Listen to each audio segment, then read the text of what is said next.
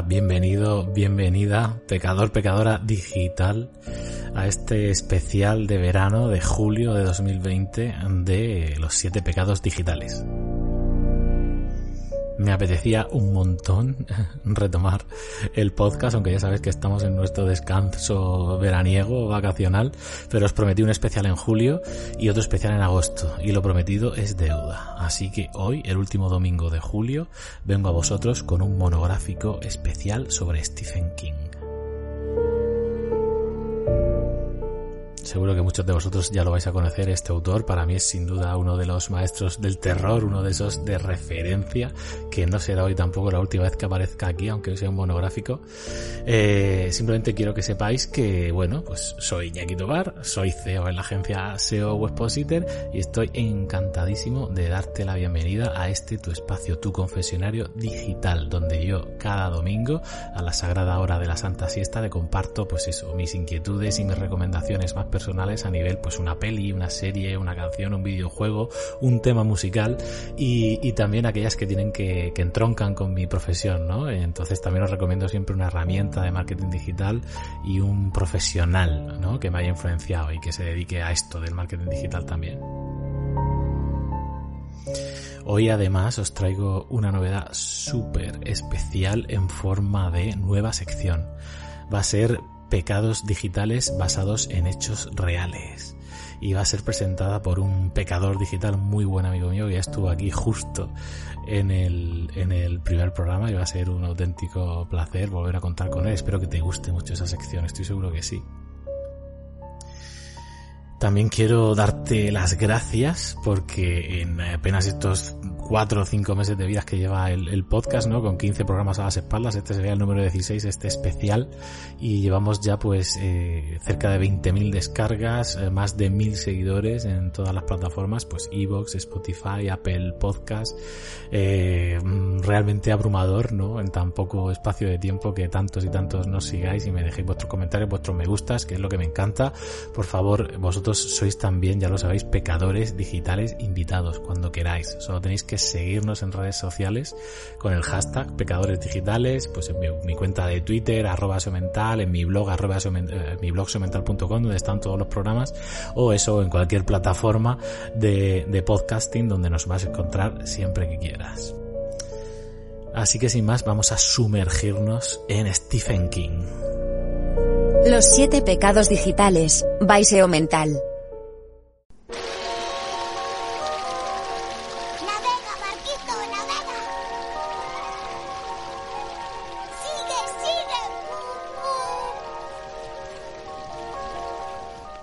Estoy seguro de que todos estáis viendo ya a Georgie con su encantador impermeable amarillo correteando calle abajo mientras llueve a raudales en su ciudad, en Derry, persiguiendo el barquito de papel que su hermano Bill le acaba de manufacturar con la parafina impregnada en el borde para que aguante más flotando. Georgie lo persigue hasta que el barquito se cuela por una alcantarilla ese pozo negro de nuestros terrores. Hola, Georgie. ¿Quién eres? Es que no me vas a decir hola. Mm. Vamos, pequeño. ¿Quieres que te regale un globo? No debo coger cosas que me ofrezcan los desconocidos. Mi padre dice eso. Efectivamente, tu padre es muy sensato, muy sensato. Yo soy el payaso tacaño, el payaso bailarín. Tú eres Georgie. Yo nos hemos presentado. ¿De acuerdo? Claro que sí. Tengo que irme. ¿Irte? Espera. ¿Sin esto? ¡Mi barco! Exacto. Venga, pequeño. Cógelo. Oh. ¿Verdad que quieres cogerlo, Georgie? claro que quieres. Y también el globo. Aquí abajo tengo caramelos, galletas y todo tipo de sorpresas. ¿Todos flotan? Oh, sí. Flotan, Georgie. Flotan. Y cuando tú estés aquí, conmigo, tú flotarás también.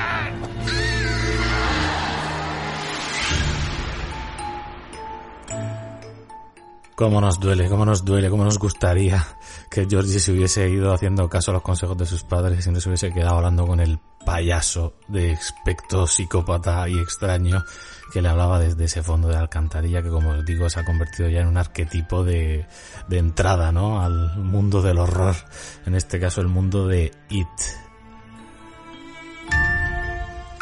Eh, todos, tanto la generación actual más millennial como los, los más carcas del 78 como yo, estamos influenciados, ¿no? Cuando hablamos de It por, por la miniserie de 1990 y por las dos recientes películas de Muschietti.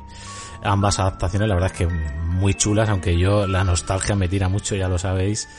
Y, y la, esa versión de, de 1986 pues siempre guardará un lugar muy especial en mi corazón y en el de mis hermanas, ¿no? Porque hemos visto esta peli unas cuantas veces juntos en casa me acuerdo de, de conocerla en el, en el videoclub Teca que había en Orihuela, en mi antigua residencia, y, y bueno, ver la portada de, de, esa peli en la cual salía una mano ensangrentada en una bañera, ¿no? De ese personaje que sabéis que se suicida, que ha escrito en la pared la palabra It. Esa era una de las portadas, porque luego también había portadas alternativas para las pelis. Había otra que era con, con Pennywise, que en este caso interpretado por Tim Curry, ¿no?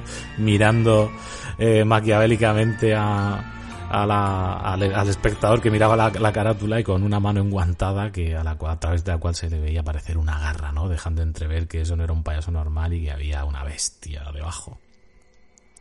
Entonces tengo que decir que, que yo la novela de It realmente eh, la conocí y me la compré porque me gustaba tanto la película, la miniserie de 1986, que sabéis que son dos episodios en realidad, que, se prepararon en, Inglaterra y se estrenaron en tres horas, más o menos duraban los dos, un poco más de tres horas. Y a raíz de ver eso tantas veces dije, jolín, si es que me encanta este universo. Estaba muy obsesionado con el universo de It y dije, vamos a tirar del libro porque seguro que habrá mucho más debajo. ¿Y cuál fue mi sorpresa?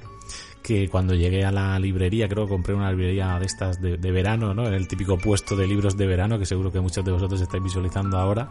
Ahí me vi en la portada eh, las letras en grandotas de, de, Stephen King y, bueno, y la imaginaría que representa la peli de It y, y, vi el tochaco que era de mil y pico páginas, una de las novelas más extensas de Stephen King hasta la fecha y dije, ostra, esto es lo que yo quería. Entonces, nada, pillé el libro, hice lo que no sé si vosotros hacéis, pero yo siempre hago cuando pillo un libro de esto es edición de bolsillo, que es eh, pasar rápidamente pruebas sobre todas las páginas y, y oler, oler a ese libro nuevo, ¿no? Ese, ese olor que te, que te evoca y que ya te sirve de puerta de entrada sensorial para empezar la lectura. Y así de, esa guisa me introduje yo al mundo en serio de Stephen King, porque yo creo que hasta esa fecha nunca me había leído nada de Stephen King. Ese fue el primer libro que yo me leí. Y por eso me parece muy importante en este monográfico, en esta antología de los siete pecados digitales, eh, que sea It, ¿no? Esa novela de referencia. It lo han llamado la gran novela de terror americana y no es para menos porque el propio Stephen King lo, lo, en una entrevista lo, lo, comentaba el libro como su gran examen final de terror porque me imagino que a estas alturas todos habéis visto la peli o si no espero que después de esto eh, os leáis la novela primero que lo vais a flipar. Es un compendio de todos los terrores que acechan a los niños, que nos acechaban a los niños cuando éramos pequeños, ¿eh? desde los monstruos debajo de la cama o dentro del armario, pues a pasando por vampiros, hombres lobo y bueno, y por supuesto payasos. Nunca habíamos sospechado que los payasos era algo a lo que deberíamos tenerle miedo los niños hasta que hasta que llegó It y puso patas arriba ese concepto, ¿no? Y seguramente no lo, esto no lo, no lo, no, no, no lo he documentado, pero seguramente la enfermedad de la colourofobia ese miedo a los payasos tiene una su simiente en, en la obra de King, porque vamos, no es para menos. Bueno, ¿qué nos encontramos en la novela? Pues ya sabéis, conocéis el argumento, ¿no? Esa, esa pandilla de los perdedores, eso, esa pandilla de chavales con los que todos nos sentimos identificados, sobre todo los que hemos disfrutado de veranos de verdad, de veranos de dos meses y medio, de vacaciones con tus amigos, haciendo eh, cabañas y, bueno, y tropelías, ¿no? Por doquier, enfrentándote a las pandillas rivales, todo eso, yo he tenido la suerte de vivirlo, es una parte que me encanta en mi vida y que siempre recordaré con una gran nostalgia y que Stephen King eh, retrata en el libro de manera excepcional, pero jugando con esos saltos en el tiempo que luego ya nos ha enseñado en otras novelas. A, Stephen King le gusta mucho eh, enseñarnos eh, los ecos que puede tener el pasado, cómo puede retumbar en el presente, y aquí en la novela va, va alternando muy bien esas dos partes muy diferenciadas, ¿no? La parte de cuando todos los niños se enfrentan a la criatura It, ¿no? Por primera vez en Derry, y la parte cuando ya son mayores y tienen que volver para dar cumplimiento a la promesa. Jurad que si vuelve alguna vez, nosotros también volveremos. Llevo 27 años soñando contigo. Me moría por ti. Te he echado de menos. Tenemos que acabar con eso, para siempre.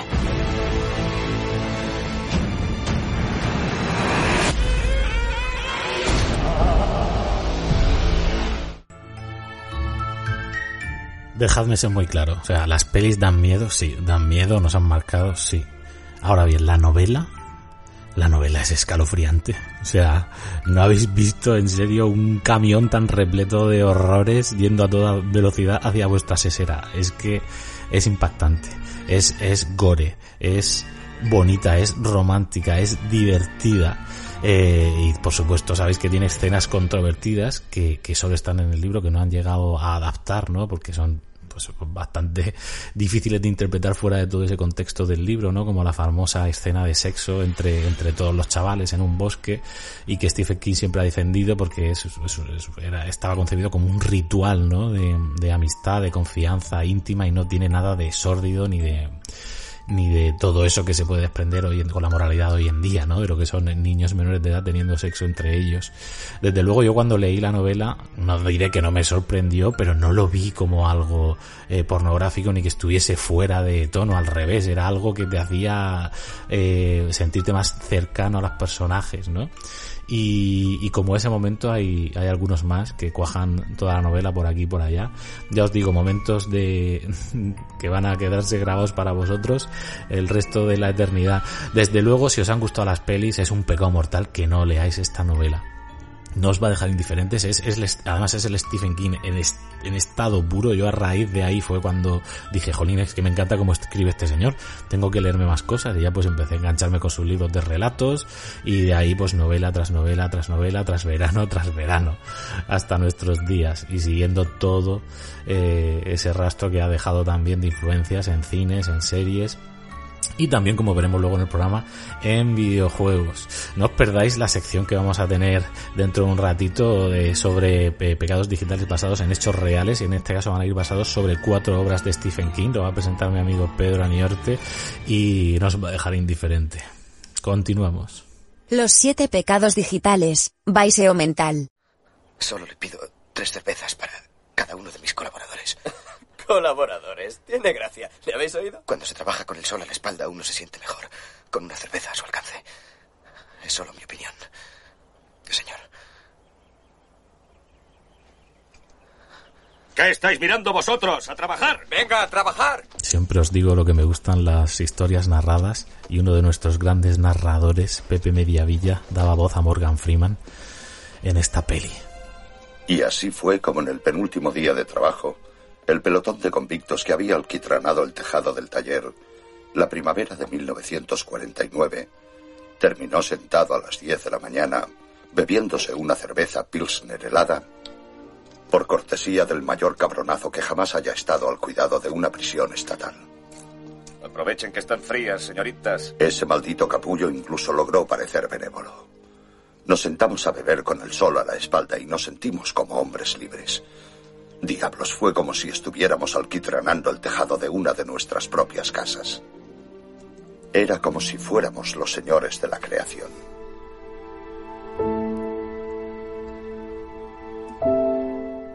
grandísimo Pepe Mediavilla, esa voz que ha acompañado siempre a Morgan Freeman o, a Ian McKellen, ¿no? A nuestro queridísimo Gandalf también, y que tristemente nos, nos dejó aquí nuestro recuerdo para él.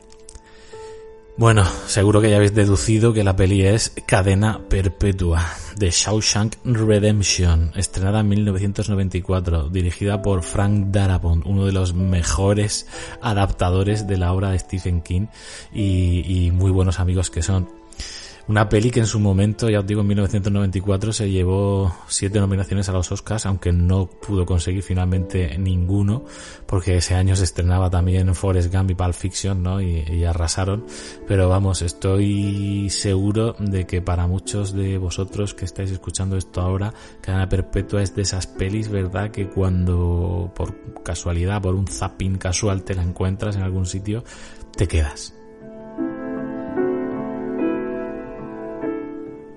te quedas porque, porque es un sitio, eh, es una, es una ficción, como se suelen decir los americanos, eh, happy places le llaman, ¿no? A las series estas y a las pelis que te transportan a un sitio donde todo es idílico y a ti te hace evadirte, aunque aquí eh, lo realmente asombroso es como Stephen King y eh, dirigiendo, siendo dirigido por, por Frank Darabont es capaz de convertir el ambiente carcelario en ese happy place, donde de luego no pasan cosas happy todo el rato y hay mucho dramón, pero también hay un mensaje subyacente de, esperanza y de ilusión y de transmitir ganas de vivir cuando parece que está todo perdido, que realmente toca la patata. Eh, no sé si lo sabéis que eh, Stephen King ahora está en boga de todo el mundo porque hace poco ha saltado una noticia de que se ha vendido los derechos de su nueva libro de relatos, tiene eh, tres relatos, una nueva conexión que se llama If It Bleeds y ha vendido los derechos de cada uno de esos tres relatos por un dólar a tres directores para que hagan tres pelis.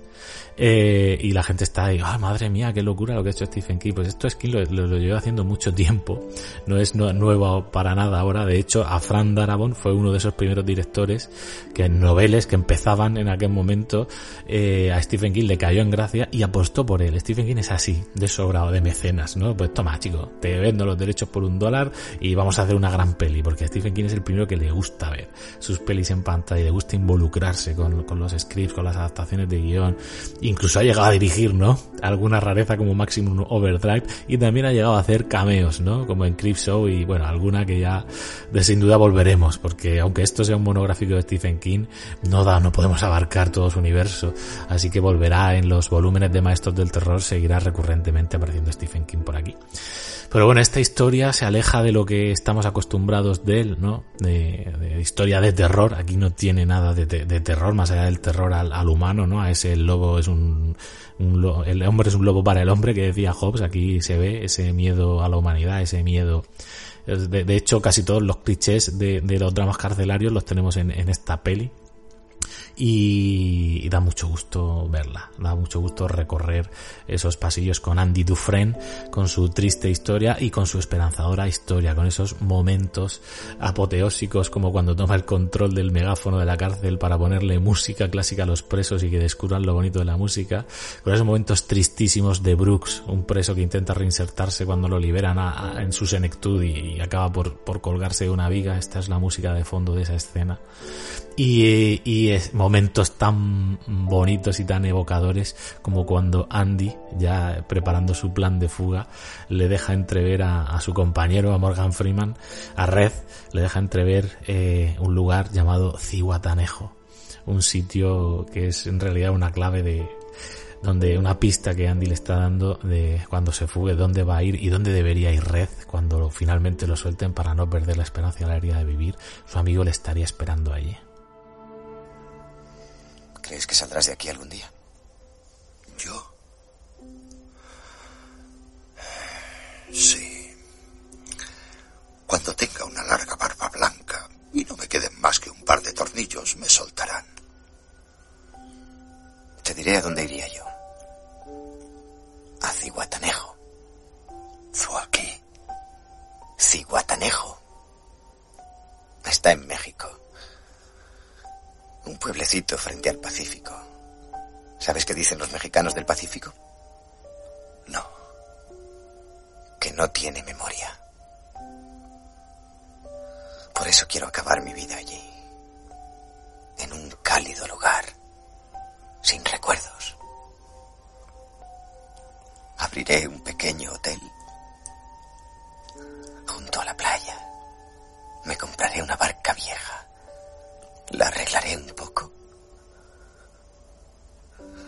Y llevaré a los clientes a pescar. Ciguatanejo. Como veis, momentos de tierna amistad, de tierna complicidad que pues a mí todavía me siguen eh, trastocando los sentidos. Es que me encanta la peli. Espero que en esta pequeña reseña os haya devuelto las, las ganas de, de verla. Eh, lo que tiene que ver con Stephen King, además de lo que os he dicho de la relación con el director, es, este, en este caso está basada en una, en, un, una novela corta, ¿no? un relato corto que se llamaba Rita Hayworth y la redención de Shawshank. Y bueno, Rita Hayworth porque la novela es, es, es el póster de Rita Hayworth, ¿no? ese póster que usa Andy para tapar el camino hacia su libertad. En fin, eh, sin duda una recomendación muy personal que si no la has visto te va a encantar y si ya la has visto, pues hoy es un buen domingo para revisitarla. Te espero en las celdas de Shawshank. Los siete pecados digitales, Baiseo Mental.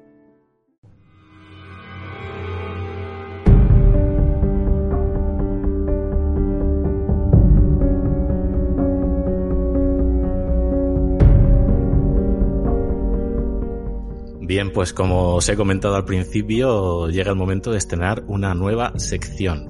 Y esa sección no es otra que Pecados Digitales basados en hechos reales, presentada por mi gran amigo y extremadamente pecador digital, Pedro Aniorte. Pedro Aniorte, bienvenido al podcast.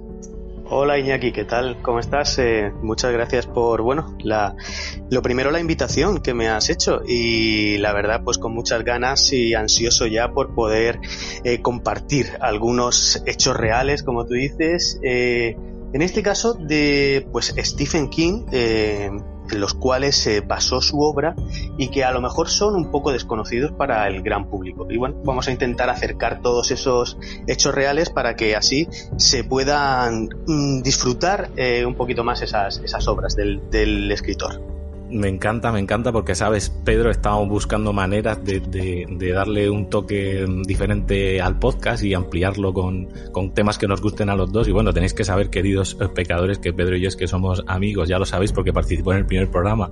Somos amigos desde tiempos inmemoriales y aparte tenemos nuestros eh, gustos compartidos y aficiones, ¿no? Como el gusto por el misterio y el amigo Iker y la nave del misterio. Nos hemos criado los dos escuchando Milenio 3. De hecho, me acuerdo, Peter, cuando eh, recopilabas, hacías esos recopilatorios de todos los programas en MP3 de las temporadas, te currabas una portada y nos regalabas los CDs, eras realmente el maestro. aún, aún están, aún están por ahí, aún los conservo. Tengo un, un disco duro eh, específico para eso, no sé, lo guardo como una, un pequeño tesoro, una joya. Y, y bueno, la verdad es que mucho, mucho camino ya recorrido juntos en, en todos estos temas. Y, y, bueno, la verdad es, es realmente emocionante pues que hayas emprendido un poco esta andadura y que me hayas hecho un pequeño huequecillo porque de verdad lo, lo, lo, lo disfrutaré mucho, al igual que tú. Bueno, amigo, pues vamos a empezar con la sección si quieres. Eh, ya sabes que este es el especial de verano, la gente lo está esperando como agua de mayo y bueno, todo el mundo sabe que Stephen King es autor fetiche para mí, sé que a ti también te encanta especialmente y bueno, a lo largo de los próximos programas vas a tener siempre este espacio aquí para comentar eh, esas curiosidades, ¿no? De, esas pelis, esos juegos, esas series que muchas veces tienen un trasfondo real detrás y creo que a la gente le va, le va a molar, ¿no? Le da una especie de background para que cuando lo a revisitar lo veas de una manera distinta, que creo que eso siempre mola, tener alicientes para revisitar esos pecados con información nueva. Eso es, eso es lo que un poco buscamos con esta sección, que cuando vuelvas eh, por segunda, tercera o la vez que sea a leer la novela o a ver la película porque se ha adaptado de ese libro o porque realmente quieras acercarte por primera vez a esa novela, que vayas con otra información que te haga de alguna manera poder disfrutarla eh, aún más e incluso sumergirte todavía más en ese universo de Stephen King que, ya de por sí es un, es, es un, es un cosmos eh, en realidad. Entonces, eso es, eso es lo que, lo que buscamos con esta sección. Y si quieres, empezamos ya a darle un poco de, de, de vida a esto. Venga, pues vamos con It, que ha sido justamente el libro que yo, con el que yo he abierto el programa de hoy. Es uno de mis libros en fetiche, como ya he comentado en, en mi disertación. Así que vamos a ver qué hay detrás, qué hay real detrás de It, Pedro. Pues mira, eh, It fue, como ya, se, ya has comentado varias cosas sobre la novela, eh, se publica en el 86 y coincide con una época de enorme productividad e inspiración del escritor. Además ahí confirma su buen estado de forma en esa, en esa década. Fue, una, fue eh, la novela más extensa hasta la fecha de, del escritor. Y además yo recuerdo, fíjate, esto ya es una anécdota personal, eh, tú me prestaste ese libro, no sé si te acuerdas de eso. Eh, lo recuerdo como, como si fuera ahora porque me sorprendió lo primero que me sorprendió fue su grosor. Era un ladrillo tremendo. O sea, además era una edición de Plaza y Janés eh, que me prestaste en, en, tapa blanda. Además se veía bastante usada, se ve que le había dado bastante uso al asunto. Y, y, estaban muy marcadas todas las arrugas en la tapa y tenía una portada en negro, así con el nombre del autor, Stephen King, como en unas letras, como un espejo o cristal roto. Y debajo venía el título de la novela y en el centro aparecía una foto de un niño así con la boca abierta y también algo ensangrentado. O sea, era ya evocador, ¿verdad? de lo que nos íbamos a poder encontrar ahí. Pues bueno, eh, para, para, completar un poco todo lo que has ido ya comentando tú eh, anteriormente sobre la novela, parece que la chispa que le sirvió a, a King eh, como detonante para escribir la novela se dio pues al cruzar un viaje, un viejo puente de madera en Colorado. Y estaba atravesándola y recordó una historia sobre un troll que vivía bajo un puente, pues a partir de ahí comenzó a desarrollar su siguiente libro. Eh, el puente fue, lo trasladó metafóricamente al libro, donde un extremo representaría la infancia y el otro pues sería la madurez. Ya sabes que se, se dan esas dos fases en esa, en esa novela, ¿verdad? Y, y el puente como tal, eh, al fin y al cabo, sería representar ese paso de una etapa a otra de la vida. De el... hecho, ahora que lo estás comentando, amigo, recuerdo perfectamente el primer capítulo de la novela, que, bueno, no, no estoy haciendo mucho spoiler a nadie, pero digamos que, que empieza con un asesinato, ¿no? Con el primer asesinato de Pennywise. eso y, es, es, y, es, y, es, justo en un puente, ese asesinato. O sea, el, el, primer asesinato de la novela es en un puente. No, no sabía yo que estaba basado en, en, en, el troll debajo del puente, ¿no? La, el, el mito nórdico. Efectivamente, pues a, así es, así es. Esa es. Ese fue el detonante o el chispazo inicial para, para escribir la, no, la novela. Entonces, ese, ese viejo puente de madera al final sería la propia ciudad de Stephen King. Él vivía en Bangor. Y, uh -huh. y, y, el troll que vivía debajo, pues se materializó, como todo el mundo puede saber, en Pennywise que habitaba bajo la ciudad en el sistema de alcantarillado. De hecho, esas interminables alcantarillas de la, la, la, ciudad, en este caso de la novela, es Derry, ¿no? Esas interminables alcantarillas de Derry eh, fueron im imaginadas por, por Stephen King gracias a un comentario que le hicieron sobre el propio sistema subterráneo que, que existía en la ciudad donde vivía. Alguien, en algún momento, eh, le dijo que aparentemente se podía poner una canoa en una, en una alcantarilla en, la, en un extremo de una ciudad y de la ciudad y podía aparecer en el, en el extremo totalmente contrario. Y además sí. había muchos planos de ese alcantarillado que se habían perdido y era tremendamente fácil extraviarse ahí abajo. Que decidió entonces pues que quería plasmar todo eso en un libro y al final y finalmente lo hizo. O sea convirtió Bangor que era su ciudad la convirtió en Derry Qué fuerte, o sea, y al final es el laberinto con la criatura monstruosa en el centro, ¿no? Correcto, así es. Fíjate con qué poco o mucho, ¿no? Según se mire, Stephen King era capaz de crear historias y novelas geniales. O sea, un puente, una antigua historia sobre un troll y un comentario sobre el sistema de alcantarillado de su propia ciudad fue lo que hizo falta para desarrollar toda una trama de uno de sus bestsellers. ¿Vale? Ya ya. Eh, y luego si ya nos, nos, metemos un poco más en profundidad en lo que es eso, la cosa que tomaba diferentes formas, ¿no? Según los miedos eh, eh, de la gente, sobre todo, bueno, la, la figura principal del libro sin duda es Pennywise, ¿no? Pues entonces, una de esas formas que, que como digo, era capaz de adoptar eso. Eh, se cree que King se basó eh, en el asesino en serie John Wayne Gracie. Eh, además asesinó a, 33 chicos jóvenes entre el, entre el 72 y el 78. Fue condenado a pena de muerte por inyección letal y además se ejecutó esta pena en el 94, o sea que pasó, a, pasó a, mejor, a mejor o a peor vida. Bueno, no sé qué desearle a este, a este individuo. O, sea que, al final el terror a los payasos, la colourofobia esta, va a estar fundada en, algo real, ¿no? O sea, había un tío que se disfrazaba de payaso y mató a 33 niños, ¿en serio? Es que me Correcto. Eso es lo que te iba a comentar. O sea, Gacy, el asesino en serie, había creado un personaje que era poco el payaso. O sea, se disfrazaba de payaso para fiestas infantiles, servicios sociales y tal. Y bueno, y una vez eh, se descubrieron todas las atrocidades que llevó a cabo este, este individuo, se, le llamó el, payaso asesino, así como, eh, así como suena. Eh, todo, eso le da un aspecto todavía más siniestro y aterrador a Pennywise, una de las figuras, ya te digo, capitales en el universo de Stephen King. Muy bien, muy bien. Así que, pues- bueno, pues eso es un poco esas, eh, esos hechos reales en los que se pasó el autor y ya sabéis, si tenéis agallas para sumergiros en las más oscuras y terroríficas cloacas, no lo penséis. It es una gran novela para estas vacaciones estivales.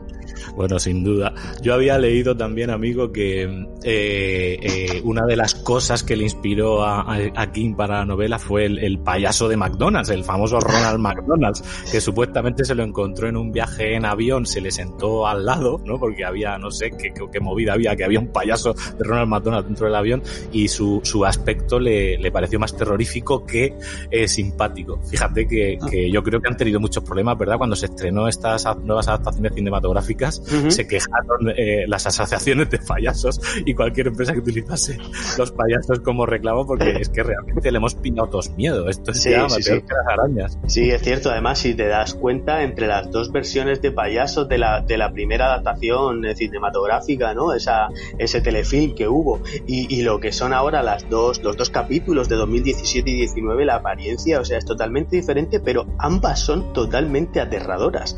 Y sí que es cierto lo que tú comentas del payaso de McDonald's, que eh, quizá en la primera adaptación sí que ese estereotipo o esa imagen te pueda recordar mucho más a Ronald McDonald, ¿no? Que lo que es ese, esos dos segundos episodios donde eh, de verdad Pennywise tiene un, aspecto terrorífico, totalmente terrorífico.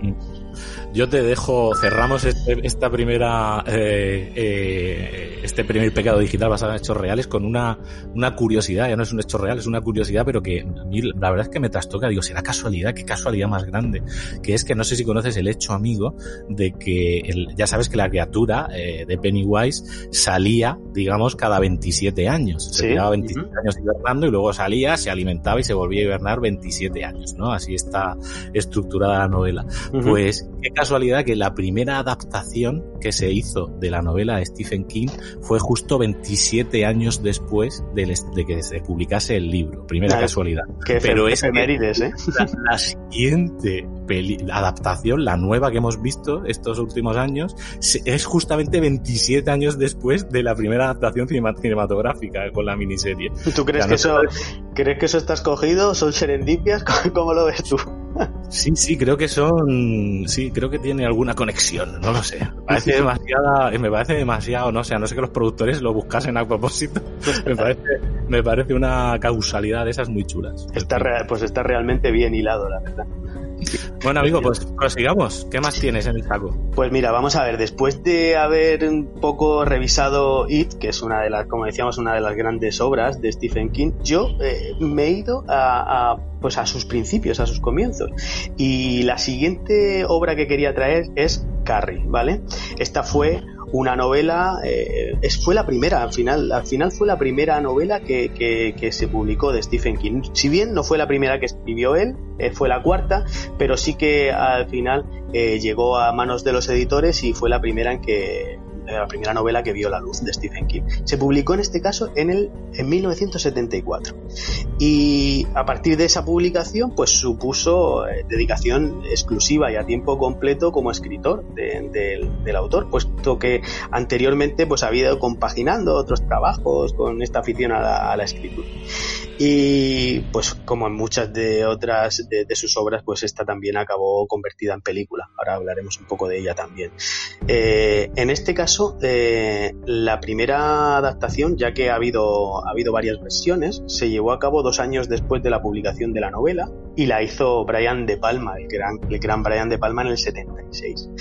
Eh, como tal, la novela originalmente, eh, Carrie, estaba siendo concebida para ser simplemente una historia corta, eh, para una revista. Eh, tomando una idea pues de una joven que, tenía poderes, psíquicos como la telequinesis, pero tras unas páginas escritas Stephen la, descartó y acabó en la basura. Pero por suerte para nosotros, su mujer Tabita la rescató, además Tabita también era escritora, la rescató y le animó a, completarla. Y una vez que hubo acabado, pues la tituló. La tituló Carrie, que además es el diminutivo de Carrieta White, que al fin y al cabo es la protagonista de la, de la historia. Y mira, eh, para, para, meternos un poco más en ello y saber cuáles fueron esos hechos reales en los que se basó King para completar esta obra, pues tendríamos que decir que al fin y al cabo la modelo que cogió para crear su personaje principal, Carrieta White, como decía, es eh, una compañera, fue una compañera suya de clase del instituto. El mismo, eh, de hecho, King comentó en alguna ocasión, no sé si en alguna entrevista o algo así, que, que, Tina, que era el nombre de su compañera, había sido eso, había sido compañera suya en la escuela primaria de Durham y que la joven era objeto de burlas constantemente. No porque fuera una chica estúpida, que no lo era para nada, o porque su familia fuera peculiar, que en este caso sí lo era y además se ve reflejado muy bien en la obra, sino porque, o sea, era eh, sometida a, bullying básicamente porque llevaba la misma ropa a la escuela todos los días, básicamente. qué, malos que, somos los niños, hemos sido los niños, ¿eh? con el tema de, hacerle bullying por ese tipo de tonterías a la pues, gente. Pues sí, eh, entonces se basó en esta, en esta chica, en su compañera de clase, y con ese recuerdo personal empezaba a darle forma pues a su protagonista. Eh, además, como, como te decía, sufría bullying en la escuela y además tenía una madre que a diferencia de la madre de Carrie en la novela, la madre de Carrie era una fanática religiosa total. En este caso, la, madre de, de, Tina era una fanática, pero una fanática del juego, ¿vale? Bueno, una ludopatía. Y al fin y al cabo King se preguntó cómo sería tener una madre así y eso lo exportó directamente a su novela, pues dándole ese toque, cambió ese, ese fanatismo por el juego, esa ludopatía, lo, lo, cambió por ese fanatismo religioso, que yo creo que es todavía algo más, eh, más oscuro, ¿verdad? Un poco más que se adapta muy bien a lo que es el terror de, y, y, y al género que, que, creó Stephen King. Y además Stephen King lo ha tocado muchas veces el tema del fanatismo religioso. Estaba pensando ahora en la villana de la niebla, la peli de la mm. niebla, ¿te acuerdas? Qué maravillosa, eh, qué maravillosa. también. Muy interesante todo lo que estás comentando. ¿Alguna, alguna curiosidad más de Carrie? Sí, sí, sí, por supuesto. Eh, además, fíjate, eh, ya, ya tenemos a la protagonista principal con, en la que se basó, que es Tina, su compañera, pero aparte de eso, ya sabes que Carrie, en este caso, pues tenía esos poderes mentales, esa telequinesis. Pues ah. todo eso, para terminar de moldear el personaje, le aplicó ese poder de la telequinesis porque se había interesado en esos temas. De hecho, acababa de leer un artículo publicado en la revista Life sobre esta especie de poder en el que se precisaba que los adolescentes pues podían ser en principio las personas eh, que más cerca estaban de desarrollar esos poderes telequinéticos y especialmente las chicas que se encuentran justo en el momento de su primera menstruación. Y eso lo plasma totalmente así mm, pero punto por punto en la novela todo esto de, la, primera, de la primera menstruación y esos poderes, esos poderes telequinéticos eh, aparecen tal que así en, la, en lo que es la novela. Incluso, como os había dicho antes, eh, Stephen King mm, compartía eh, su afición por la lectura mientras desempeñaba otro tipo de, de, trabajos, como, como pudo ser conserje o posteriormente profesor de inglés. Y eso también, al fin y al cabo, le sirvió de inspiración para el escenario de la novela, porque el escenario de la novela fue, pues eso, fue un instituto, pues con esta chica con esos poderes de telequinesis, ¿vale? Así que, para concluir un poco, si te parece, Iñaki, si queréis adentraros en el mundo de, de Stephen King, la mejor manera quizá sea con esta primera novela porque os espera, y no quiero desgranar absolutamente nada, un final apoteósico. Así que apuntaos bien el título. Es Carrie.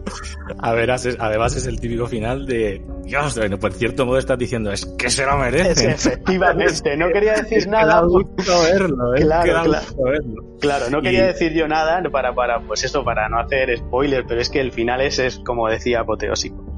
Es apoteósico y, no solo ese, esa set piece final, ¿no? En el, en el baile del instituto, que no desvelaremos nada No, más. no, solo no, no. Suceden muchas cosas. Por cierto, un detalle, es la primera peli de John Travolta, que no sé si te Ah, acuerdas. Es cierto, es cierto. John Travolta melenudo, muy, me da gusto verlo. Sí, sí. Pero, pero es que me quedo todavía con algo más, eh, con la, con la verdadera última escena de la peli, que sabes que es como el jump scare más famoso de todos los tiempos. Eh, Cuando está Carrie arrodillada delante de una tumba, no diremos nada más. No, no, efectivamente. que menudo hijastro el Brian de Palma. Efecti- efectivamente. La verdad es que es, es un, sinceramente, es una adaptación genial ¿eh? de lo que es la novela. Es una adaptación maravillosa. Y, y todo, lo, todo lo que son realmente esos eh, puntos eh, oscuros, esos puntos de verdad eh, tan, tan interesantes en la novela cuando es- me explora muy bien lo que es el carácter de la madre, cómo influye en, en, la hija y cómo todo eso, eh, ese cúmulo de ira va desembocando y, a- y al final acaba estallando, lo, lo lleva realmente, Brian De Palma lo lleva al, a, la, a la película de una manera excepcional. Bueno, no, no, quiero, no quiero desgranar mucho más, pero vamos, es algo que realmente merece una, una lectura y merece una pues sentarte un rato en el sofá y disfrutar de esa película. Bueno, pues vamos a por el siguiente. Pecado Venga. digital, en hecho real. Pues en, ahora la siguiente, la siguiente obra que me gustaría comentar de Stephen King y en la que se basó en hechos reales también fue, eh, fue Misery. Eh, en este caso, yo la, la catalogo como el terror psicológico en estado puro. Así es como podría definir yo esta novela. Eh, se publica en el 87 y bueno, a modo de sinopsis, pues podría decir que la trama se centra en un exitoso escritor de novela romántica, un tal Paul Sheldon, que sufre un accidente y el hombre pues despierta con graves heridas en casa de una enfermera que era gran admiradora del escritor y de su trabajo. Hasta ahí todo, oh, fíjate qué bien, fíjate qué, qué accidente he tenido y, a- y además me encuentro en una, con una profesional que me está cuidando. Pues bien, eh, conforme avanzamos en la novela vamos descubriendo que las intenciones de Annie, que es esta enfermera, mm, van más allá del cuidado del escritor, forzándolo a que reviva a Misery, porque Misery no es ni más ni menos que la heroína de sus novelas. Eh, porque ya que Paul, el escritor, lo que había decidido había sido acabar con la protagonista porque quería abandonar la comedia, la, esa comedia romántica y quería explorar pues, pues otros géneros literarios. Entonces había decidido eh, dar fin a la saga y había matado a Misery, ¿vale? Pues esto, esta, esta enfermera psicópata, pues no quería que fuese así y entonces pues eh, eh, los eh, lo está cuidando al escritor, pero a la vez lo está obligando un poco a que retome todo aquello. Que, ¿En qué se inspiró? ¿Cuáles fueron los hechos reales básicamente para eh, que llevase a cabo esta, esta obra Stephen King? Pues mira, se inspiró básicamente en una novela corta titulada El hombre que amaba a Dickens. Es, eh, Vaya. en ella sí se cuenta como un hombre secuestrado y obligado a leer incansablemente a Dickens a su captor, ¿vale? A, par- a partir de, a partir de ahí, pues Stephen King le da una vuelta de tuerca a lo que es la historia y acaba, y acaba escribiendo. Pero es que llegó un poquito más, por eso decía lo, de- lo de la vuelta de tuerca, que llegó más lejos porque planteó lo siguiente, y si el prisionero, el prisionero hubiera sido el propio Dickens y el secuestrador lo hubiera obligado a escribir a su voluntad, ¿vale? Eso es lo que al fin y al, al, fin y al cabo trata en, en, en esta, en esta novela, en Misery. ¿Qué pasa? Que también al fin y al cabo, bueno, eso fue un poco el punto de partida de lo que es la obra, pero King lo que quería, lo que quería también eh, reivindicar en esta obra eh, era eh, contenía una dura crítica a la reacción de desaprobación que tuvieron parte de sus lectores, los lectores más acérrimos eh, a la novela de, a la novela que King publicó en el 84, que fue Los ojos del dragón, porque Sí. con esta novela King se apartó un poco de lo que era el género de terror y apostó un poco más por la fantasía épica y eso no se lo perdonaron algunos de sus de sus fans más más acérrimos como decía entonces De, de hecho, amigo, sabes que King ha escrito con seudónimo en varias ocasiones Sí, sí, para sí. poder hacer sus propios Eh, experimentos creativos. no recuerdo ahora cuántos, cuántas novelas eran, pero creo que eran ocho novelas en las que había, ya te digo, había publicado con un seudónimo. Sí, sí, creo que, creo que era, eh, creo que era Además, él recurrentemente, si te has dado cuenta, en la mayoría de sus novelas, el protagonista o uno de los protagonistas es un escritor. O sea, es, sí, sí, claro, claro, eso es, el rol. Está, está claro, está totalmente reflejado. Siempre es así. Además, eh, en la siguiente que vamos a tratar también es otro escritor que la he dejado para el final porque probablemente es la que a mí más me guste. Pero bueno, eh, vamos a terminar con Misery. Entonces, eh, ya te decía, poco lo que quiero que, sepa toda la gente que lo está escuchando aquí es que al fin y al cabo tenéis en esta obra un trasfondo oscuro de la propia enfermera. No quiero desvelar muchas cosas más, pero aparte de ser una enfermera pues psicópata, pues tiene ahí otro trasfondo eh, oscuro. Hay un pseudo síndrome de Estocolmo por parte del escritor secuestrado, ¿vale? Y, y, y acaba un, en, en, en, un violento final, ¿vale? Es una... Eh, una es, Stephen King, o sea, es que claro, cómo va a acabar. Claro, y además es que esta es una de las obras más adaptadas de Stephen King. Es decir, por un lado, mira, por un lado, es, eh, para el que quiera acercarse a lo que es Misery, lo puede hacer por medio de la novela directamente, o bien podéis tener, eh, podéis sentaros a ver la película de 1990. Además, que esa película fue un éxito comercial y de crítica. Fue ganada. Vamos, espectacular. De hecho, de hecho fue, la, fue, fue, ganadora del Oscar a la mejor actriz. ¿vale? Entonces ahí tenéis un peliculón. Por otro lado, también se, se ha hecho una obra de teatro, no con tanta repercusión o con tanta fama, pero bueno, hay una obra de teatro también sobre ese. Y luego, dos, dos apuntes más que quería daros sobre esta, sobre esta obra. Uno, hay guiños a la novela hasta en videojuegos, como es el caso de la séptima entrega de la exitosa saga de Resident Evil, que tú la conoces seguro. Pues Ostras, claro que sí, pero no tenía ni idea de que estaba basado en algo de Misery. Pues en la séptima entrega, en Resident Evil 7, hay escenas totalmente basadas en esta, eh, en esta, en esta novela, en donde, bueno, pues efectivamente aparecen, no, no es un escritor y la, y la, y la enfermera, pero sí todo, todo ese escenario se ve, se ve traslocado a lo que es la, el, el, juego, ¿vale? Es un poco un guiño a, a, esa, a, esa, a esa novela. Y por último, por si todo esto fuera poco, para lo que, por los que queréis un poco acercaros a Misery, tenemos hasta referencias a adaptaciones musicales. Es, de, es decir, si a vosotros os gusta, como es mi caso, ese sonido de guitarras afiladas de la música metal, que a mí me apasiona, eh, no dejéis de darle una escucha al tema Misery Loves Company del disco State of Euphoria de Anthrax. Anthrax es uno de los cuatro grandes del thrash metal americano, junto con Slayer, Megadeth y, como no, mis queridísimos Metallica. Ha salido la vena de Pedro ahí reivindicando. Entonces, en ese tema, ya os digo, también está un poco basado en esta, en esta novela. Fijaos si tenéis, eh, si tenéis eh, cosas con lo que podáis acercaros a ella. Por tanto, si no lo habéis hecho ya, estáis tardando eh, la manera, de la manera que más os apetezca y en el formato que más os guste a esta formidable obra que además para muchos es la mejor de Stephen King brutal, absolutamente brutal, no puedo estar más de acuerdo. La peli es, vamos, es obra maestra que muy accesible, la podéis ver ahora mismo, os la recomiendo. Pedro, no sé tú, pero yo si cierro los ojos y pienso en Misery, lo que estoy acordándome es de unos pies puestos sobre un tocón de madera y una maza en alto, ¿verdad? Ah, por favor. Ese, por... ese, momento de mirar hacia otro lado con los dientes apretados. ¿Qué? De, ¡Dios! ¡Qué fotograma, qué fotograma, de verdad! Impresionante. Sí, sí. Son de esos que se te quedan grabados en la memoria para siempre. Para. Bueno, pues ahí tenemos la, ahí tenemos Misery, bastante bien desgranada, ¿eh? Tenéis, tenéis eh, bastantes opciones en los, con las cuales podéis, pues eso, acercaros a esta, a esta novela. Muy bien, pues vamos con esos eh, últimos hechos reales. Ilumíname en esta última parte. Pues mira, yo he dejado para el final un poco pues la, la, novela que a mí más me gusta de Stephen King. No quiere decir que sea la mejor, por supuesto, ¿no? Pero sí que la que más me gusta y sobre todo lo que más me gusta es la adaptación cinematográfica. No es otra que El Resplandor, ¿vale? Es eh, The Shining en inglés por si alguno se quiere aventurar a leer la novela en, pues eso en inglés o quiere ver la película en versión original, ¿vale? Para eh, no hace falta que no hace falta creo que mucha presentación, ¿verdad? De este clásico de literatura y del cine. Eh, el Resplandor es una es una novela que se publicó en el 77 y se llevó a la pantalla tres años más tarde en el 80 por quién pues por el genial Stanley Kubrick con lo cual ya tenía un marchamo que sabíamos que eso iba a ser básicamente pues, pues, pues oro en paño, ¿verdad? Eh, en esta película, sin duda, con con el paso del tiempo ha acabado convirtiéndose en una película de culto e incluso podría decir que, que hasta se ha convertido en un icono pop, ¿eh? porque hay diseños de camisetas, pósters, hay lo que quieras de esta película, ¿vale? De, de, de escenas de la propia el Here's Johnny famoso en inglés. Efectiva,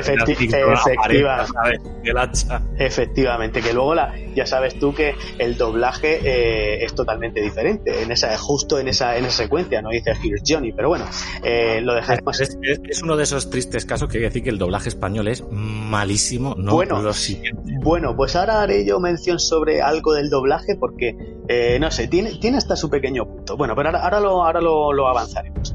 Eh, mira, para no destripar un poco lo que es la obra, aunque dudo mucho que haya alguien escuchando ahora mismo que, no recuerde cada, cada, página del libro o cada plano de la adaptación cinematográfica, ¿eh?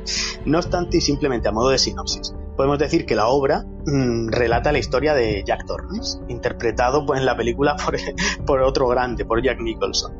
Eh, Jack Torrance era un escritor pues, que se encuentra en un momento de estos de estancamiento profesional y que no consigue avanzar en la novela que está escribiendo.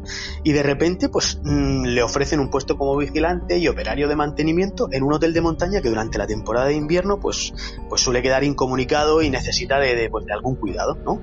¿Qué pasa? Pues el bueno de John, de Jack, dice, pues, pues a mí eso me, parece el lugar ideal por lo, que es el, lo aislado del hotel y así se puede centrar y reencontrarse un poco con la inspiración necesaria y darle esos, ese empujón eh, que necesitaba el libro. Eh, por tanto, pues decide aceptar el puesto y se muda, se muda al hotel pues con su mujer y con su hijo. Que qué mal, qué, qué, mal, qué, mal puede ir ahí, ¿verdad? ¿Hay algo que pueda ir mal? Pues bueno, recibe, recibe el piensa, yo recibiré un buen salario por un trabajo que a priori ah, pues no es muy complicado, no me va a suponer demasiado y además voy a contar con un tiempo precioso y más que suficiente para poder escribir, ¿no?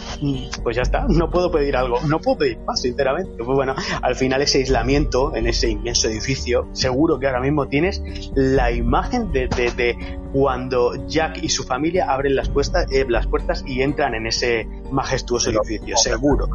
Seguro que lo tienen.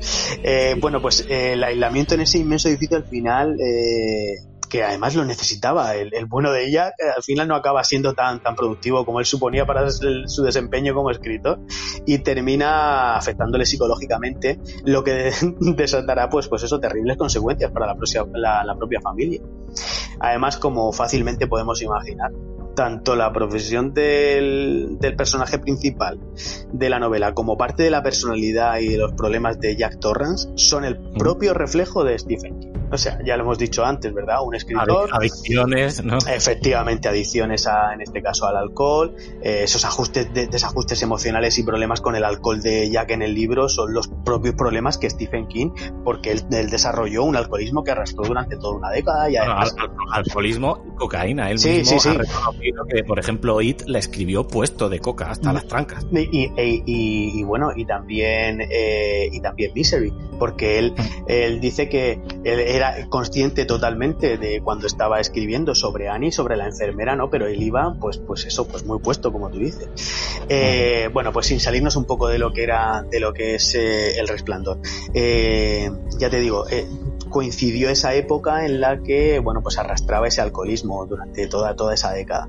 Otra vivencia del escritor, en este caso, que plasma en la novela, es el marco donde se desarrolla la historia. El marco donde se desarrolla es el hotel Overlook, ¿vale? Ese gigantesco y fantasmagórico hotel completamente vacío. Pues bueno, durante un viaje a Colorado, Stephen King se enojó una noche con su mujer en el hotel Stanley de States Park, ¿vale? Al norte de Denver. Allí es un parque precioso, ¿verdad? En las montañas rocosas. Y era un hotel, eh, este hotel Stanley, que no atravesaba su mejor momento. Además, según parece, estaba casi al borde de la quiebra. Y si a eso le sumábamos que se encontraba en temporada baja, pues el resultado fue que Stephen y su mujer pasaron la noche completamente solos, sin ningún otro huésped en el hotel. Algo que queda reflejado perfectamente en la novela. Además de eso, a Kim y a su mujer los alojaron en la habitación 217.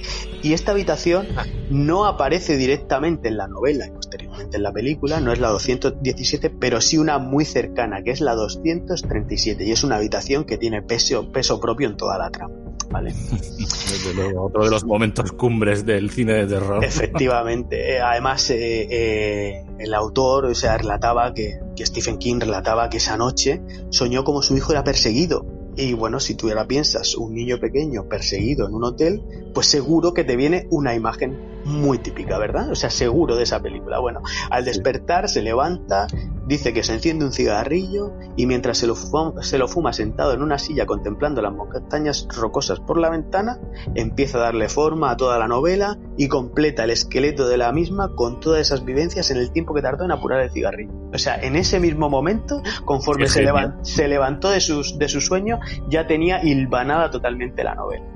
Ahora mismo, yo ahora mismo lo que tengo en mente, sinceramente, es al pequeño Danny recorriendo esos inmensos pasillos con su triciclo o a Wendy, la mujer de, de Jack, con ese, pe con, con, ese peculiar e, e inseparable doblaje de Verónica Forqué, que a mí de verdad, no sé, le da, le da su punto, de verdad.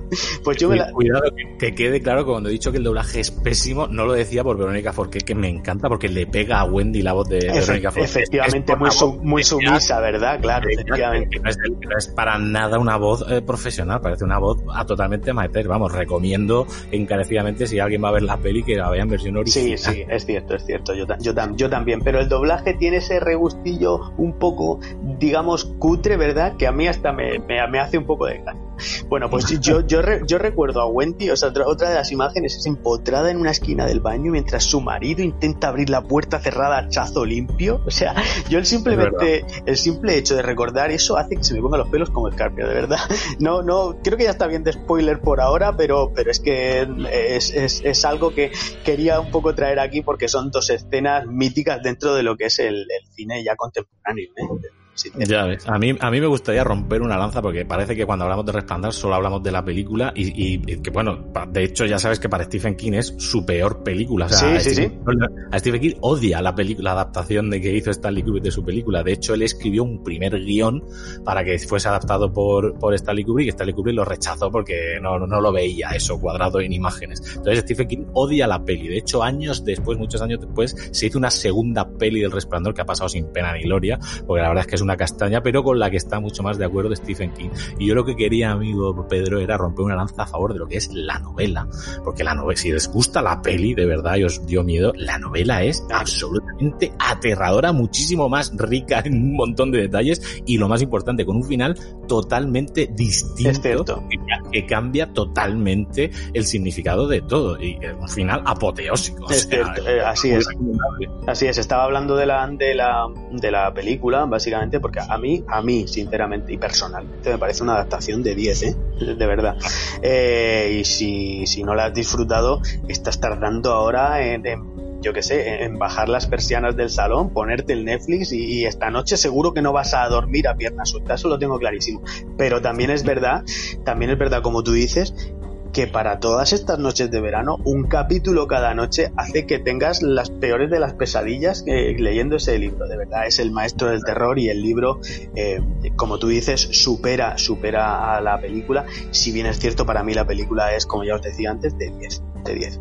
Pues que sepas, amigo, que tal vez no lo sepas, que hay una, con motivo de aniversario, se restauró una copia de El Resplandor en 4K, eh, maravilloso, Full Glory, y está la versión del director, que bueno, en realidad no es la versión del director, es la, la edición completa, que es la que se estrenó en América y que dura como casi 40 minutos más, y que nosotros no hemos visto aquí.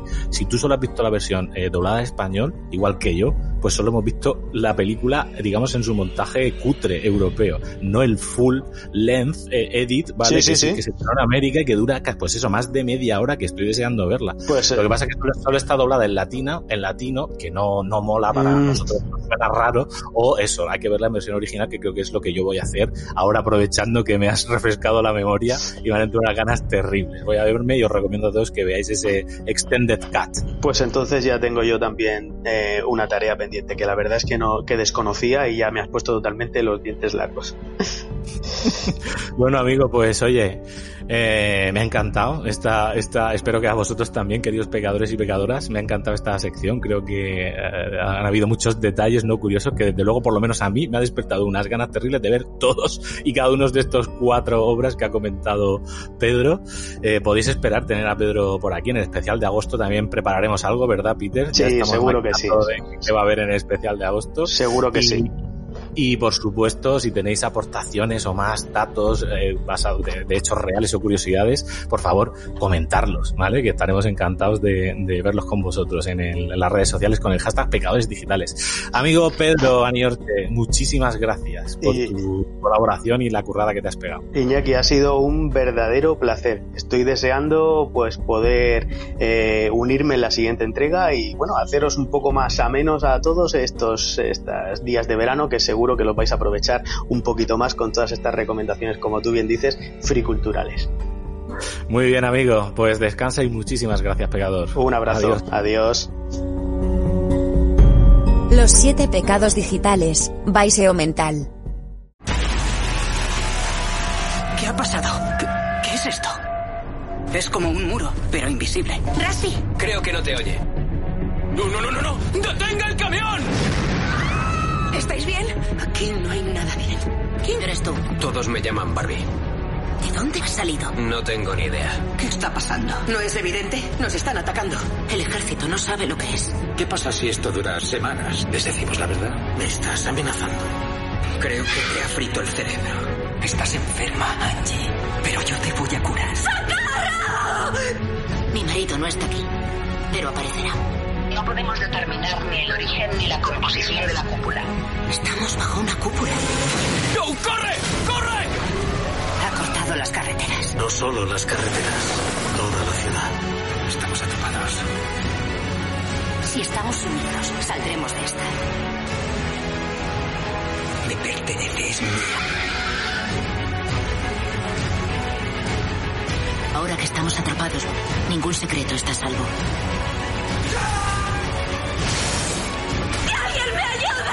El juicio final. Vamos a morir aquí.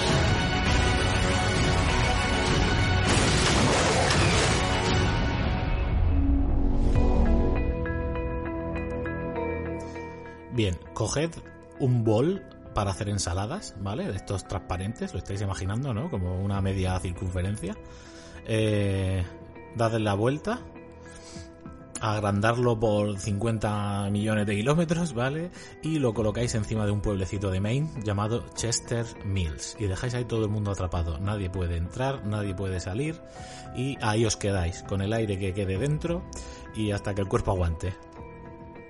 Ese, pecadores y pecadoras, es el argumento de La cúpula de Stephen King.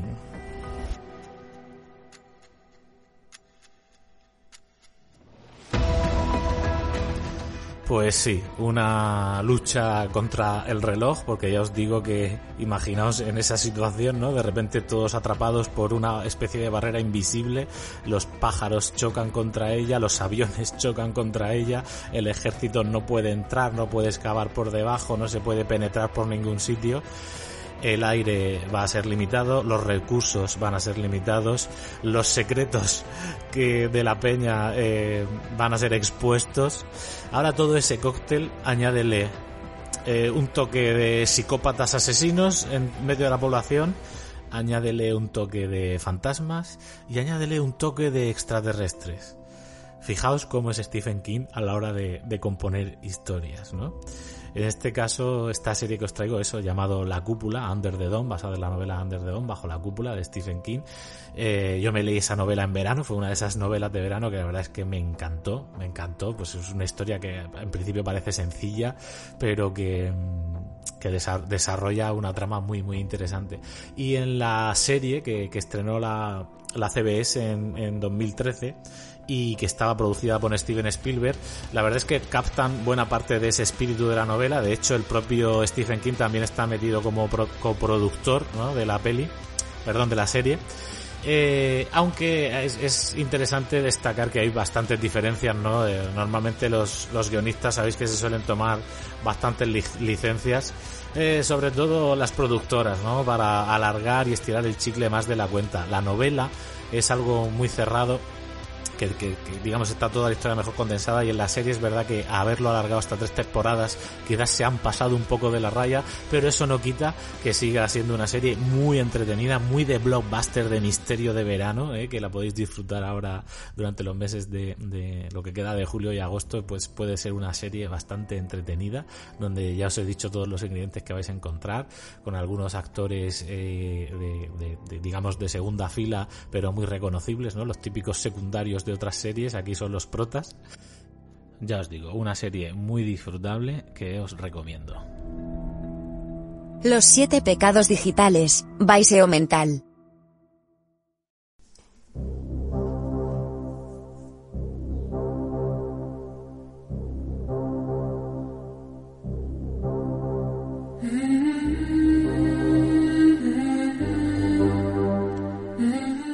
Cómo mola Enya, ¿eh? Cómo mola Enya. O sea, hace uno de los últimos pecados digitales hablamos de Evangelis, que, era para echarle de comer aparte, pero la artista irlandesa Enya nos ha dejado momentazos en su carrera, como este tema, Boadicea, y que os lo traigo hoy aquí en especial monográfico de Stephen King porque forma parte de la banda sonora de Sleepwalkers, ¿no? O como se titula aquí en España, Sonámbulos.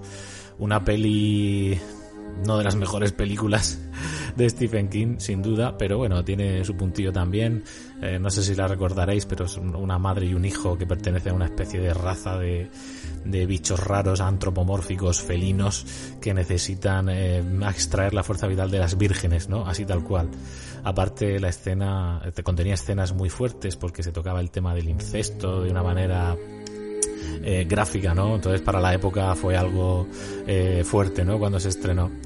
Eh, ya os digo, no, no, es que sea una de las grandes películas de, Stephen King, es una de las pocas que ha adaptado él personalmente, o sea que él se preocupó, entre comillas, o quiso preocuparse de que la adaptación fuese lo más fiel al libro posible, pero no, no, no tuvo una buena recepción de la crítica. Eso sí, yo he de, reconocer que yo la recuerdo con cariño como una peli que a mí me impresionó, porque yo era joven, estamos hablando de una peli de los años 90, y cuando ves una peli ahí con bichos, eh, en este caso eran hombres y mujeres gato, ¿no? Eh, desgarrando con un poco de gore, un poco de sexo, eh, algún efecto especial interesante, pues eh, ya solo por eso merece la pena eh, revisitarla, ¿no? Si te gusta el regustillo ese de serie B noventero. Y aquí pues Enya fue reclutada para esta canción de, su primer álbum. De hecho Enya fue descubierta por la BBC que le encargó eh, una serie de canciones para un documental que estaba preparando sobre, sobre los celtas y a la BBC le gustó tanto pues que, que la animó y le montó un sello discográfico para, para lanzar a Enya en, como lo que conocemos hoy en día, ¿no? Aquí en la peli se convierte como en el leitmotiv, ¿de acuerdo? Y, bueno, hace que sea de esas, cosas que cuando yo me puse a pensar temas musicales de Stephen King, es cierto que me venían a la memoria eh, algunos, ¿no? Eh, como los de Trash Metal que ha comentado Pedro antes en, en su sección, ¿no? De Anthrax o también de Pet Cemetery, que seguro que Pedro ahora si lo escucha le recorre una sonrisa. Cementerio de Animales también tiene una canción de metal eh, bastante potente que es Pet Cemetery. Asimismo, ACDC ha llegado a hacer una canción, Maximum Overdrive, ¿no? Para la película que os antes que dirigió Stephen King. Pero bueno, aquí tenemos un tema musical que sin duda tiene que estar en vuestras playlists porque ese evocador es sugerente, es misterioso. De Fujis también lo adaptó en una canción buenísima, Ready or Not. En fin, Boadicea de Enya. Venga corriendo a Spotify.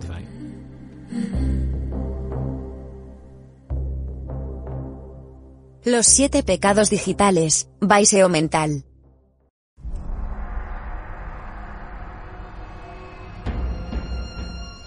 Descorremos ahora la cortina de este confesionario digital, que ya sabes que este programa, este podcast también es tu, tienes tu espacio como pecador o como pecadora digital invitado siempre que quieras. Puedes mandarme tus audios, puedes mandarme directamente tus recomendaciones a través de redes sociales, del hashtag pecadores digitales, o mandarme un mensaje por Twitter, arroba mental, o entrar en mi blog, somental.com, y para dejar ahí tus mensajes y acceder a todos los podcasts, a los comentarios, a las transcripciones, o directamente y y lo mejor de todo, para no perderte nada, es que estés suscrito.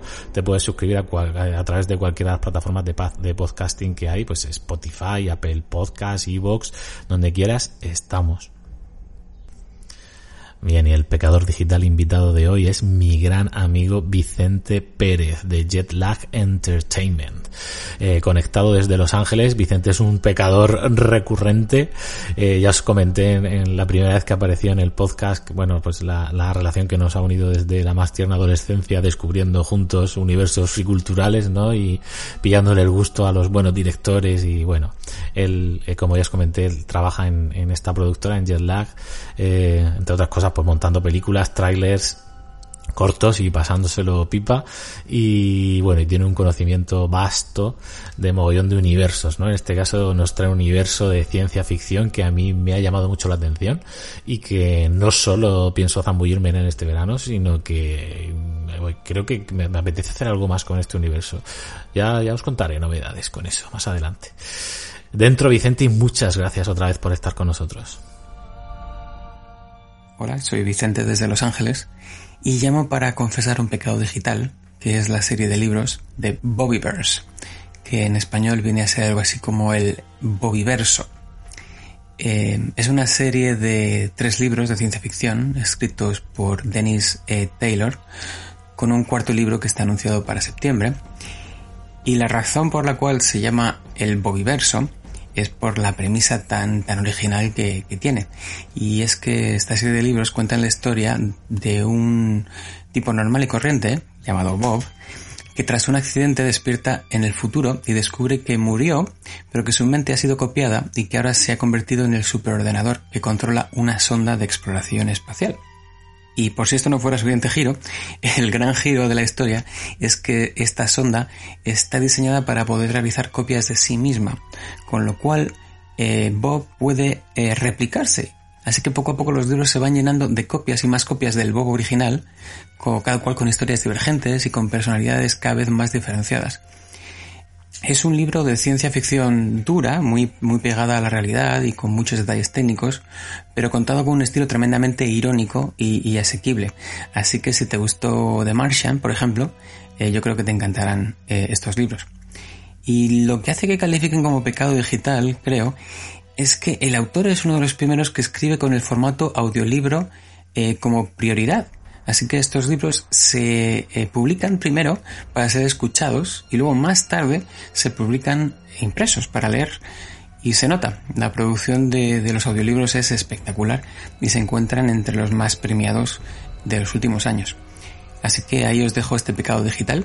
Eh, los libros editados hasta el momento son el primero We Are Legion, el segundo For We Are Many, el tercero All These Worlds y como os comenté hay un cuarto que está que se va a publicar a la vuelta del verano y los encontrarás sin problemas en Amazon. Los siete pecados digitales, Baiseo Mental.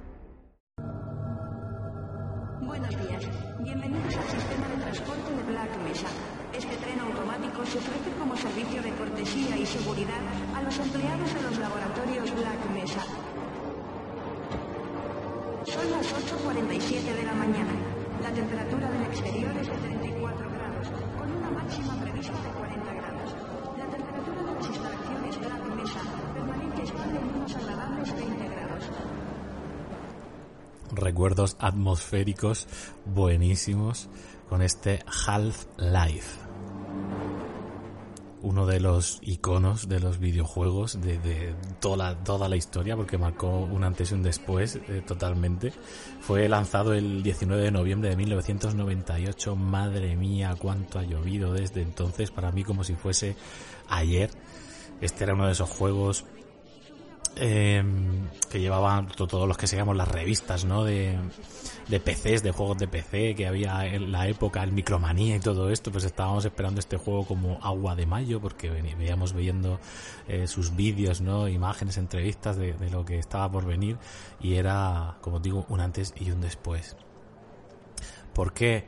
Porque supuso un cambio en la manera de hacer videojuegos para toda la industria o sea, el, cambio de paradigma fue el realmente poner en el centro del videojuego a la historia y al protagonista. Y nada mejor para ello que un first person shooter, un FPS. Así que Half-Life es un FPS eh, con una calidad gráfica apabullante, con una historia con una banda sonora apabullante. Yo recuerdo perfectamente la primera vez que corrí el juego y, se ponía en marcha esta escena que estáis escuchando de fondo. Esos son los primeros minutos del juego los que simplemente de repente te lanzan. Estás dentro de un vagón subterráneo, una especie de metro muy moderno, en el cual eh, pues tú eres un empleado, Gordon Freeman, nombre ya emblemático para la historia, Gordon Freeman, que va recorriendo esos, esos túneles subterráneos, una especie de área de científica de seguridad militar que se llama Black Mesa que tiene muchas reminiscencias al área 51, ¿no? Para que os hagáis una idea. Entonces es una jornada laboral tuya, un día normal, que estás entrando a trabajar y mientras vas desfilando con el tren por esos eh, túneles subterráneos, eh, abriendo con puertas, como estáis escuchando los, los mecanismos, con esa música súper atmosférica que rodea a todo y que te va metiendo en el juego desde el minuto uno, estás dentro, vas viendo cotidianidad a tu alrededor, científicos tomándose un café, los de seguridad haciendo sus cosas, maquinaria robótica avanzada, eh, haciendo cosas. Ves, vas viendo también eh, algunas señales, ¿no? Lo que podríamos denominar señales de que algo, algo malo se avecina, ¿no?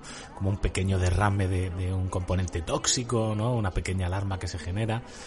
Vas viendo también, eh, aparte de los enemigos que vas a tener luego a del juego, como los propios militares que se volverán contra ti en un momento dado, a través de esa escena memorable cuando sales de los túneles y a tu lado aparece un valle eh, desértico, ¿no? Como de nevada y, un helicóptero de ejército de que está despegando, ¿no? Con los, los marines entrando y saliendo todo brutal para aquella época. No estamos acostumbrados a ver ese, ese nivel de inmersión en un juego y más con esos gráficos, con ese motor gráfico que, que, que, usaron y que, bueno, aunque requería, eh, requería muchos ajustes en el ordenador de los ordenadores de la época, yo recuerdo estar probando ahí diferentes resoluciones a ver cuál se adaptaba mejor, con cuál podía conseguir la mejor calidad gráfica sin que se viese eh, ralentizada la marcha. Cuando por fin, por fin conseguías que corriese el juego bien, pues era la típica delicia que, que estabas deseando enseñarle a tus amigos, ¿no? Cuando venía a casa de, mira, mira, tengo el Half-Life, mira cómo se ve, mira qué guapo, ¿no?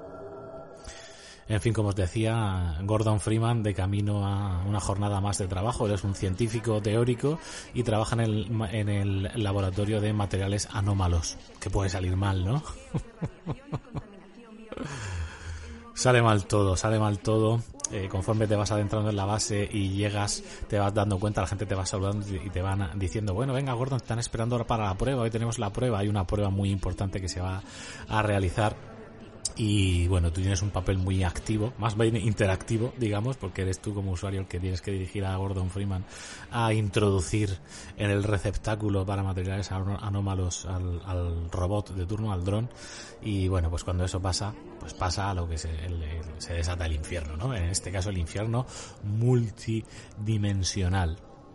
Y esto es lo que entronca con eh, la novela de Stephen King, La Niebla porque sí, los propios creadores del juego reconocieron que, que, una gran parte de inspiración de este juego viene de la, de la, del relato corto de Stephen King denominado La Niebla, que también tiene una peli que es maravillosa y que yo creo que le dedicaremos su espacio en el momento apropiado. También tiene una serie que no ha sido tan buena la serie como la peli. Por cierto, la, la peli fue también dirigida por Frank Darabont, el mismo director de Cadena Perpetua, el mismo director de La Milla Verde, el mismo director del primer episodio de Walking Dead. Bueno, como veis, un director muy bueno. Bueno, y en este juego, ¿quién lo creó? Bueno, lo crearon los eh, Gabe Newell y, Valve, ¿no? Todo ese universo Valve que ahora ha creado el monstruazo de Steam, esa plataforma de videojuegos, ese marketplace de videojuegos por excelencia. Aquí estamos escuchando los sonidos del panel de control. Cada vez son sonidos que se han quedado para siempre, ¿no? Los, los beeps y los chips de cuando se abría una puerta, cuando tecleabas algo, cuando te recargabas la vida, cuando se abrían con puertas de estas mecánicas. Brutal. Bien, como se estaba diciendo, eh, los creadores fueron Gabe Newell y Valve y el, el, estudio que lo desarrolló fue Sierra Studios, que estoy viendo el logo ahora cuando cierro los ojos, que, que bueno, pues esta compañía, esta desarrolladora que estuvo también detrás del de maravilloso Counter Strike, ¿no? Que seguro que muchos de vosotros eh, recordáis o, o seguramente aún sigáis jugando hoy en día. Bien, y ya os digo que tiene, tiene una clara influencia en la novela de La Niebla de Stephen King, precisamente porque La Niebla de Stephen King es el ejército en una base secreta, experimental, científica, el que haciendo un experimento abre una puerta a otra dimensión. En el caso de la novela, es eh, esa nueva dimensión viene representada por la niebla, ¿no? Que se va desplazando y dentro alberga horrores. Aquí en este caso es que directamente se rasga algo en el tejido espacio-tiempo y empiezan a colarse dentro criaturas de pesadilla, de un planeta alienígena, en este caso, llamado Sen. Y nos trae, pues, momentazos, momentazos, eh, gores, momentazos como esas, esas, eh, los crabheads que se llaman en inglés, los monstruitos que parecían eh, cangrejos, ¿no? Asquerosos, un poco reminiscentes de Alien, de lo que sería el facehugger de Alien, pero aquí evolucionados lo que hacían era que te saltaban a la cabeza y realmente se convertían en tu cabeza, ¿no? Creando una especie de género zombie alienígena, chulísimo, y que daba bastante miedo con esas zarpas larguísimas. Y máxime cuando Gordon Freeman, el protagonista, su única defensa contra ellas en los primeros compases del juego era una palanca, la famosa crowbar. Una palanca de hierro con la que además de abrir cajas de madera para encontrar recursos, munición, medicinas, pues tenías que cargarte efectivamente a los a los a estos zombies alienígenas y a multitud de más criaturas, ¿eh? no simplemente estos, estos escarabajos, teníamos Vortigons, eh, teníamos eh, seres de pesadilla, pero también os he dicho que hay un momento en la trama que el propio ejército se revela contra ti porque sabes demasiado. Y, y, es uno de esos grandes avances que te dejaba con la boca abierta para la época que era la inteligencia artificial. O sea yo venía de jugar pues a juegos de, de toda la historia no Dooms y, y un montón de FPS antes que, que Half-Life. Pero llegar a Half-Life y encontrarte que de repente en una sala llena de marines que están hablando entre ellos y diciendo cuidado está aquí, es decir, que detectaban tu presencia y no solo eso, que te, escondías detrás de una ventana y de repente decían granada va y te veías una granada que saltaba por la ventana y entraba donde tú estabas decir, diciendo, esta es que saben dónde estoy y me acaban de lanzar una granada daba miedo, eso sí que daba miedo, experimentar con esos primeros compases de lo que era la inteligencia artificial en un juego que luego ha evolucionado tanto o no tanto en otros casos, desde luego aquí se veía y era un gustazo pelear contra esos marines dándonos de las mejores escenas del mundo de los videojuegos que yo recuerdo. Después de Half-Life vino su esperada secuela que tardó muchísimo, ¿no? Half-Life 2, todo un hito también por múltiples razones, ya tendrá su espacio. Luego eh, vino, vino el episodio 1, ¿no? Después de Half-Life 2 una especie de continuación con Alex y ahora recientemente han lanzado una, un juego en, realidad virtual que todavía no he jugado aunque tengo las gafas y espero sacar tiempo que se llama Alex y que va precisamente sobre esa prota tan carismática. En fin bueno bueno ya veis estáis escuchando el doblaje de fondo no tiene desperdicio en la cámara de pruebas el doblaje de fondo que el mismo actor muchas veces hacía varios papeles al mismo tiempo poniendo acentos. Es, es desternillante pero al mismo tiempo es, es tierno ¿no? ver cómo, cómo era la, la industria del videojuego aquel entonces. En fin os dejo que, que lo valoréis echando un vistazo. De hecho ahora hay una hay una remasterización del juego con gráficos actualizados que se llama directamente Black Mesa. Lo tenéis en en Steam y si no lo habéis jugado nunca al original pues oye para que no vea, lo veáis todo tan pixelado tan raro sería una buena manera de acercaros a él jugando a este Black Mesa la versión reimaginada con el nuevo motor gráfico y bueno una apuesta al día que se merecía el juego sin duda para volverlo a disfrutar ahora en el 2020 Half-Life Gordon Freeman os espera Los siete pecados digitales, Baiseo mental.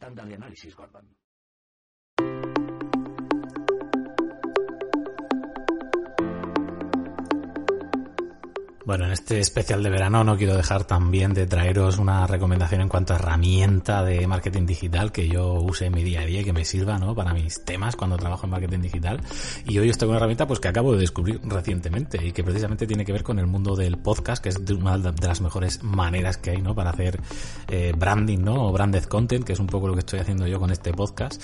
Y por tanto, las herramientas de podcast, de podcasting son herramientas de marketing puro. Ya os digo, es uno de los vehículos de, de de, conseguir eh, brand awareness, ¿no? Que se llama, o sea, notoriedad de marca. Es una de las mejores eh, formas que hay, ¿no? El mundo de los podcasts. Y yo me encontraba esta semana con la diatriba de tener que grabar una, una entrevista, ¿no? Para grabar esa sección de, de, de basado en hechos reales que habéis escuchado con Pedro. Y claro, hay que, hay que grabar las dos voces y que suenen medianamente bien. Había estado viendo por ahí por internet que la gente lo suele hacer en Skype y graban Skype o con Zoom, graban la videoconferencia, pero claro, todo eso presenta problemas a, nivel sonidos metálicos, feos, no, no queda bien, no es una situación pulcra, limpia.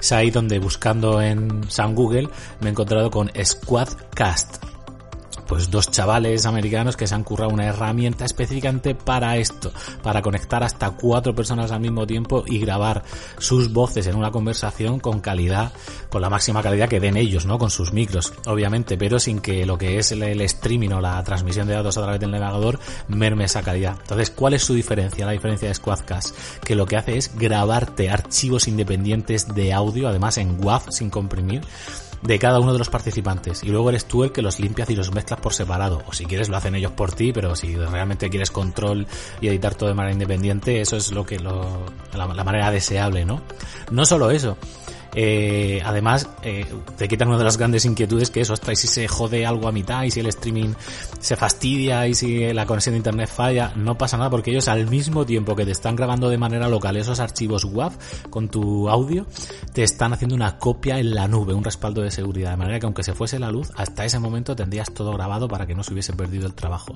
En fin, una herramienta que me ha dejado flipado es Quadcast, sin duda, si te dedicas o te vas a dedicar esto del podcasting y vas a necesitar entrevistas entrevistar a gente, es para ti. Squadcast. Los siete pecados digitales, Baiseo Mental.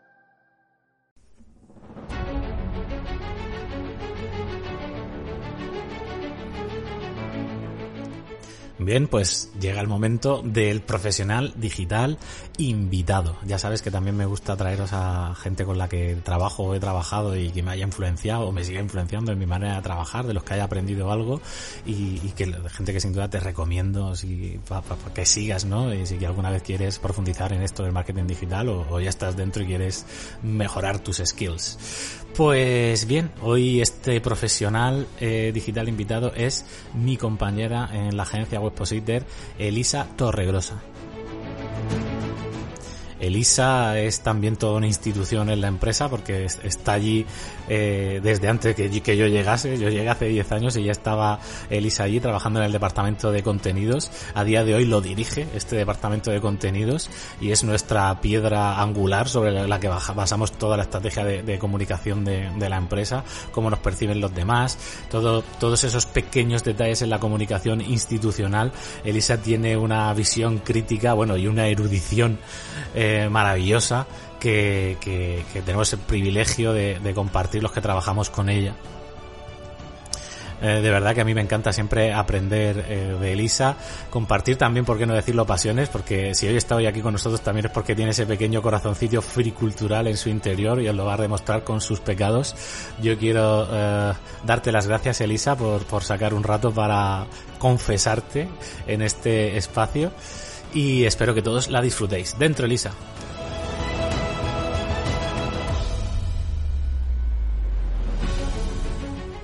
Hola pecadores digitales, soy Elisa Torregrosa, dirijo el departamento de contenidos en Webpositor y desde hace pues ya unos 10 años tengo la suerte de trabajar codo con codo con Iñaki, así que nada compañero, muchas gracias por invitarme a este espacio que sé que preparas cada semana con tanto mimo.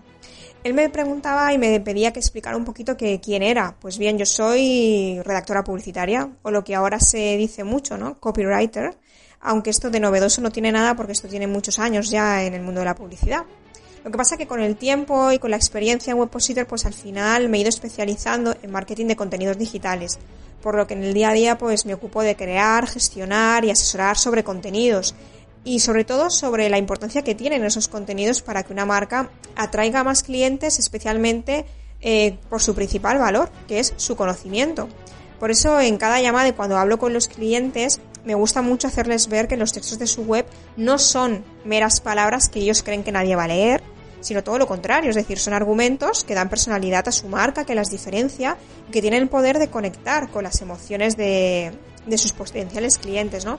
Al final digamos que la web para mí es un poco como la vida, ¿no? Es decir, una persona nos llega de verdad cuando su personalidad nos atrapa. Pues bien, en una web el contenido tiene ese papel eh, y por eso son importantes los contenidos y los textos, no solamente por lo que dicen, sino por cómo lo dicen. Más allá de pasiones profesionales, bueno, que ya os he hablado un poquito de, de mí como profesional, eh, mi gran pasión personal realmente son las grandes historias. Por eso desde siempre, desde cría, siempre he admirado a quienes han tenido talento para contar historias. Por eso, bueno, pues la lectura y la escritura está dentro de mi top de aficiones, ¿no? Me encanta leer, soy una lectora compulsiva y bastante ecléctica en cuanto a gustos. Es decir, puedo pasar de, Stephen King, del que, me, del que me encantó mientras escribo, a leerme La sonrisa etrusca de José Luis San Pedro o libros de estos que mezclan la pseudohistoria con lo paranormal, que es un mundo que me encanta, como por ejemplo la trilogía de la Biblioteca de los Muertos de Glenn Cooper, ¿no? Un poco tutti frutti. Pero sin duda una de las cosas con las que más disfruto porque me permite conocer a creadores de historias que desconozco es el periodismo cultural, ¿no? Y sobre todo aquel que habla de tres artes que para mí son muy importantes, la música, el cine y la fotografía. Eh, a partir de esos artículos, eh, bueno, pues los leo y empiezo a abrir líneas de investigación en plan CSI para conocer más sobre esas personas que me han impactado dentro del artículo, ¿no?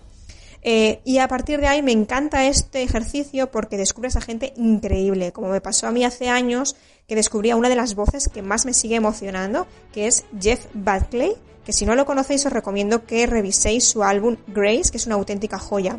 O por ejemplo conocer la historia de Vivian Meyer, que era una niñera aficionada a la fotografía, que después de su muerte se descubrieron sus fotografías y hoy día es considerada una de las grandes fotógrafas del siglo XX.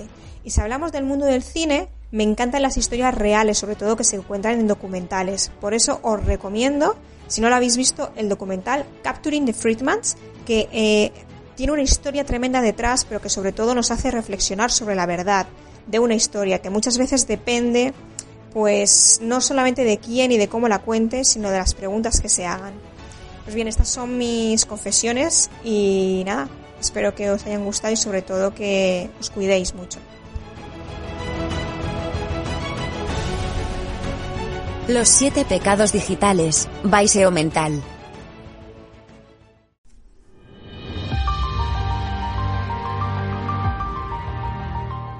Llega el momento de la dulce despedida. Hoy más dulce si cabe porque he cogido con muchas ganas el preparar este primer especial de verano que te prometí después del final de la temporada. Quedamos en hacer un especial en julio. Prueba superada. Espero haber cumplido eh, tus expectativas, pecador y pecadora digital. Ahora solo nos queda en el horizonte un especial eh, para agosto que también, eh, pues eso, va a ser muy especial, que de eso se trata.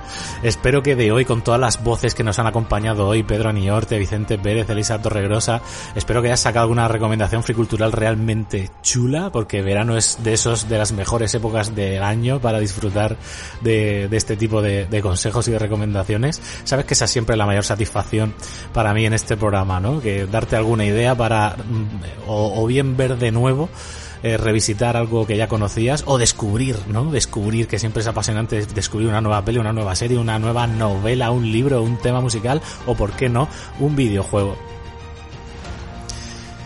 Es solo recordarte que mm, por favor suscríbete, ¿vale? Suscríbete en Evox o en Spotify o en Google Podcast o en Apple Podcast o donde nos sigas para no perderte el siguiente especial. Estate muy atento también porque la semana que viene se van a anunciar los premios Evox y de la audiencia y me encantaría poder contar con tu voto, ¿vale? Permanece atento a la comunidad dentro de Evox y a las redes sociales con el hashtag pecadores digitales, en mi Twitter arroba seomental, en mi blog seomental.com. Eh, estate atento porque necesitaré tu ayuda para que nos den a los siete pecados digitales eh, ese reconocimiento que yo sé que vosotros como audiencia estáis ahí semana tras semana y, y me mostréis vuestro apoyo. Por cierto, quiero que me cuentes eh, qué te ha parecido la nueva sección de pecados digitales basados en hechos reales con Pedro. Eh, ¿Te ha gustado? ¿Te gusta este formato? ¿Te gustaría, qué te gustaría ver en, el siguiente episodio? ¿Vale? Se aceptan ideas y sugerencias para el especial de agosto. Así que no te las calles y ven aquí a confesarte con nosotros. Nos vemos en el siguiente. Adiós. Los siete pecados digitales, Baiseo Mental.